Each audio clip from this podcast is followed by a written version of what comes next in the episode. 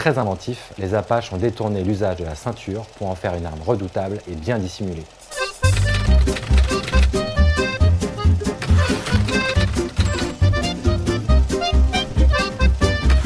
Salut à toi, c'est Jérémy de Gang de Paris. Bienvenue dans cette nouvelle vidéo. Aujourd'hui, on va parler des armes qu'utilisaient les Apaches. C'est parti Au début du XXe siècle, le port d'armes est toléré et les Apaches ne vont pas se priver pour s'armer comme il faut. Il y a d'abord le revolver Apache, une arme 3 en 1 qui associe au revolver un coup de poing américain et un couteau à double tranchant. Cette invention du belge Louis Dolne date de 1860. Pour éviter les tirs accidentels, on remplissait à moitié le barillet.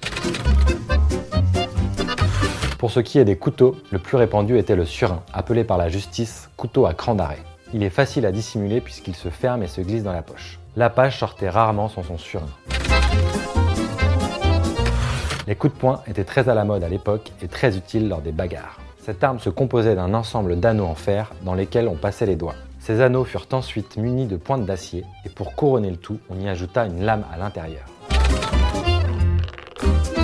Les Apaches utilisaient aussi ce qu'on appelle les casse-têtes, et ces derniers pouvaient être très perfectionnés. Ils prenaient la forme d'une canne flexible attachée à chaque extrémité à une boule de plomb, le tout recouvert d'une peau souple, noircie et vernie. Le but étant de faire mal à son adversaire.